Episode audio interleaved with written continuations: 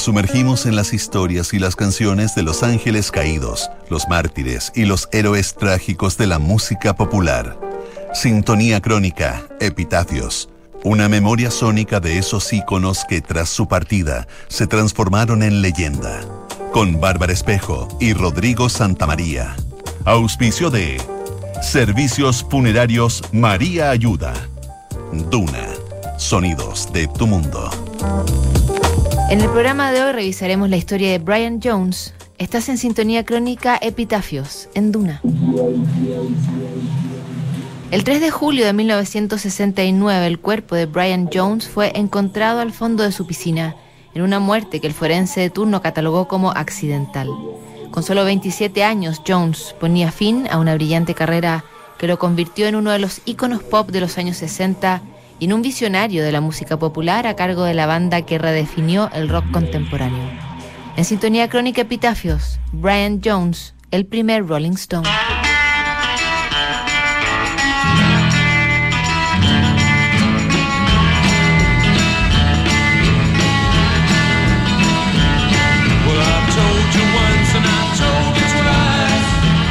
Mucho antes de que se consolidara la dupla de Keith Richards y Mick Jagger como el núcleo dominante de los Rolling Stones, el líder indiscutido era Brian Jones.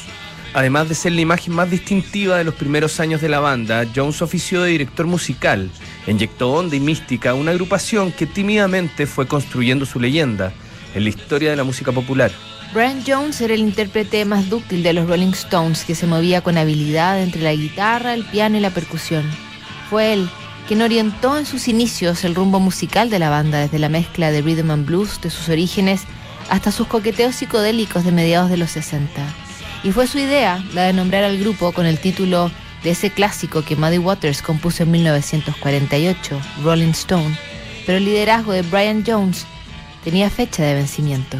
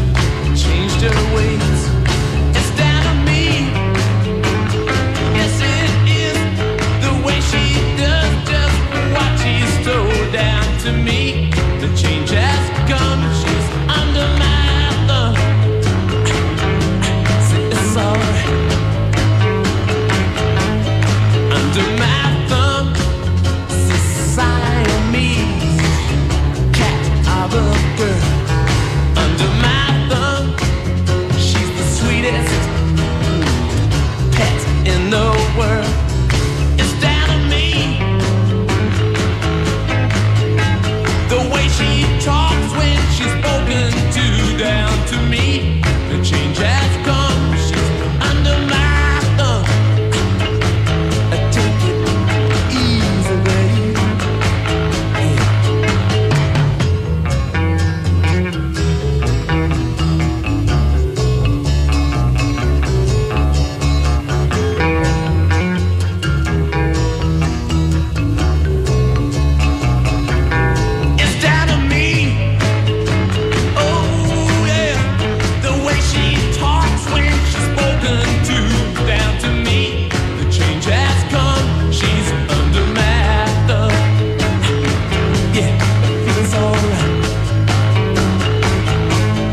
under my thumb.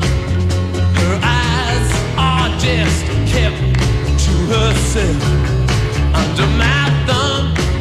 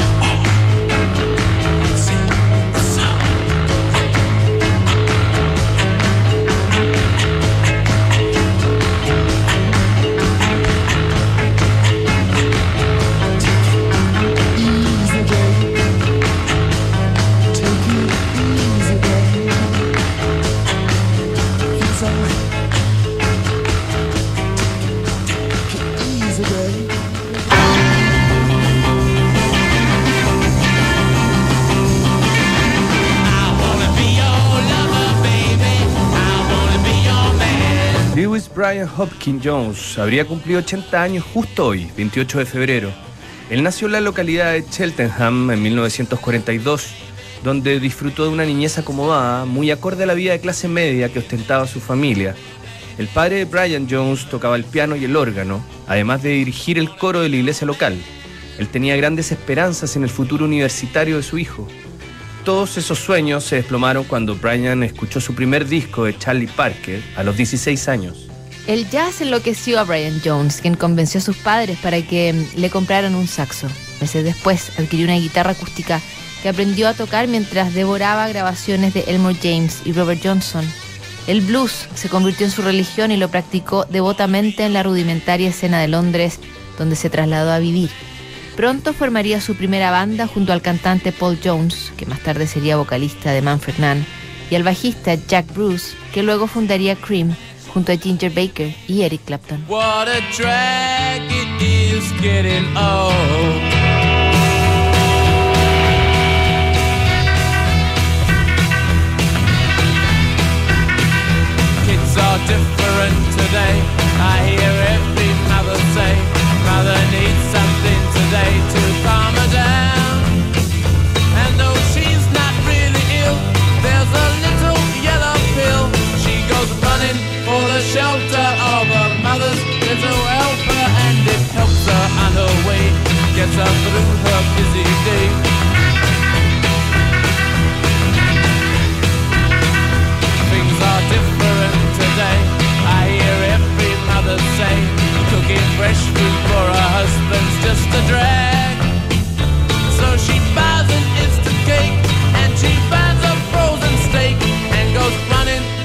shelter of her mother's little helper and to help her on her way, get her through her busy day.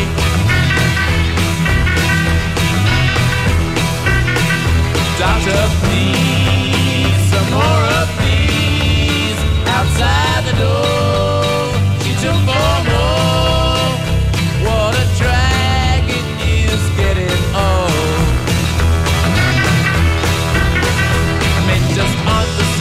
Today. I hear every mother say they just don't appreciate that you get tired. They're so hard to satisfy. You can tranquilize your man. So go running for the shelter of a mother's little helper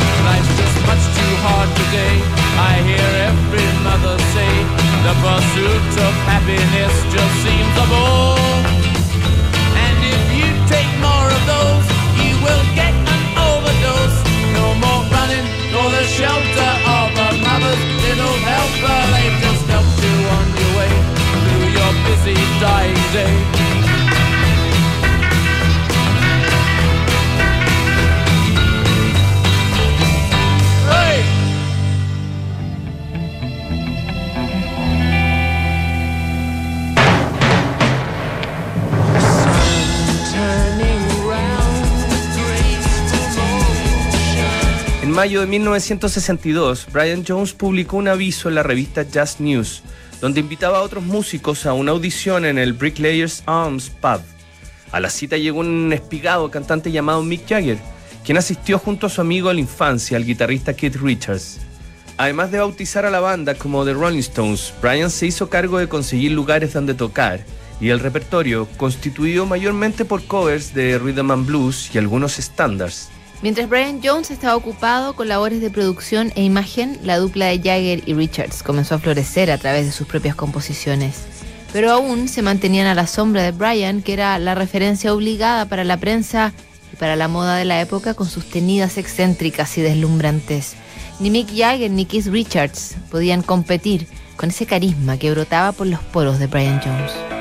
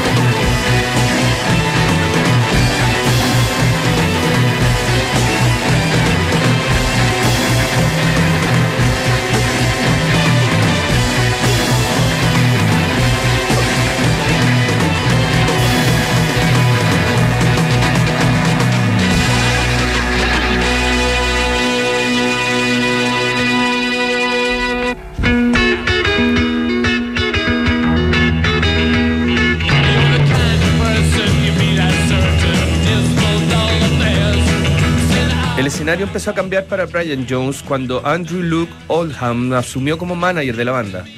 Su primera decisión fue abandonar los estándares de blues y obligó a los Stones a escribir sus propias canciones. Ese viraje de timón acrecentó la importancia de Jagger y Richards, pero fue un golpe al ego y al proyecto original de Brian Jones. Aunque su liderazgo se ponía en entredicho, su aporte musical siguió siendo valorado, a la vez que incorporaba los sonidos del dulcimer, la flauta dulce, y el xilófono a la paleta musical del grupo. Mientras en el frente artístico Brian ya comenzaba a sufrir sus primeras derrotas en su vida personal, estaba cayendo en una espiral de destrucción. El consumo de drogas, algo vox populi en la sociedad de ese momento, lo convirtió en una suerte de enemigo del establishment y Scotland Yard le puso un blanco en su espalda. Después de varias redadas y arrestos, la figura de Brian se convirtió en sinónimo de escándalo y de vida licenciosa. Peor aún, la imagen de los Rolling Stones corría el riesgo de ser arrastrada junto a su líder. Para 1967, Brian Jones había perdido casi toda la influencia que tuvo en la primera etapa del grupo. A principios de ese año sufrió una traición que terminaría por erosionar todos sus lazos con la banda. Su novia, Anita Pallenberg, que lo había acompañado los últimos dos años, lo dejó por Keith Richards. Esa puñalada en la espalda coincidió con su total pérdida de interés por la banda. Brian casi no asistía a las sesiones de grabación y cuando lo hacía no estaba en condiciones de tocar. Su última aparición formal con el grupo fue en diciembre de 1968 cuando filmaron The Rolling Stones Rock and Roll Circus junto a John Lennon, Eric Clapton y Jethro Tull. She would never say where she came from. Yesterday don't matter if it's gone. While the sun is bright, or in the darkest night, no one knows. She comes and goes.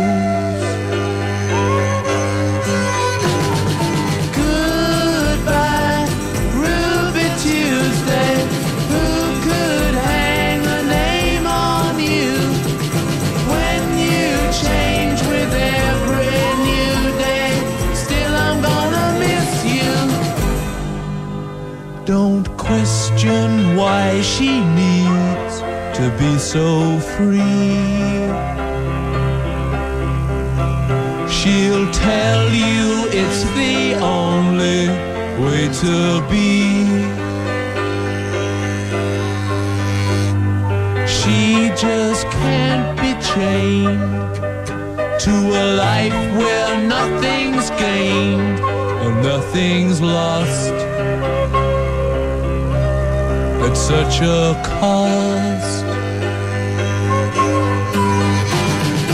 Goodbye, Tuesday.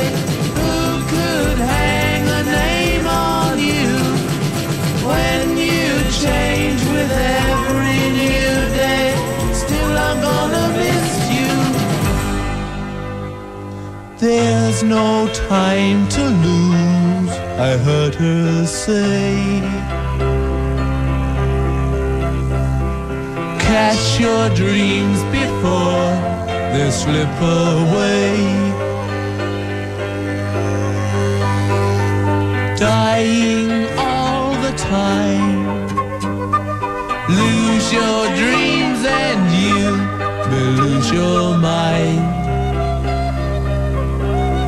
life unkind.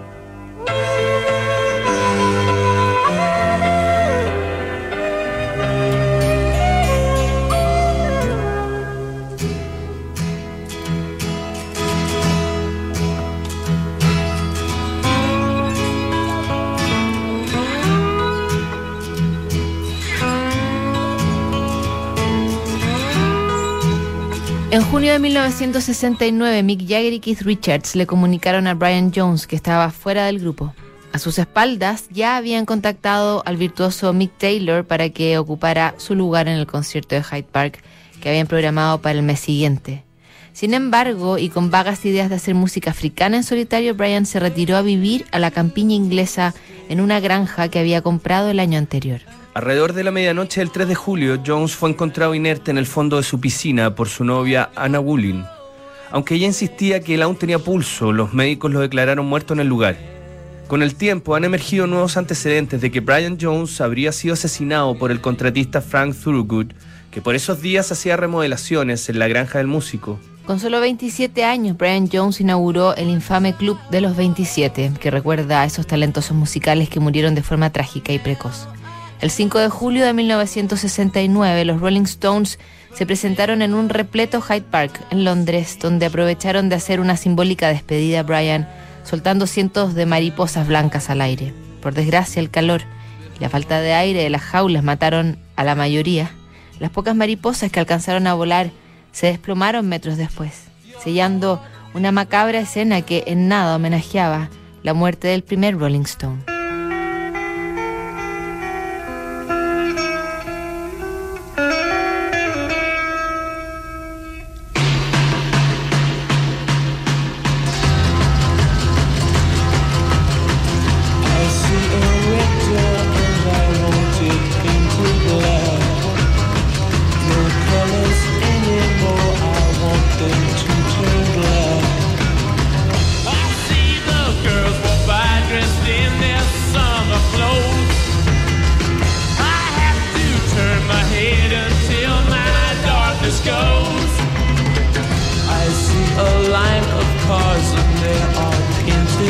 With flowers and my love hope never to come back. I see people turn their heads and quickly look away. Like a newborn baby, it just happens every day. I look inside myself and see my heart is black. I see my red door, I must have it Maybe then I'll fade away and have to face the facts. It's not easy facing up when your whole world is black. Will my green turn a deeper blue. I could not foresee this thing happening to you. If I look hard enough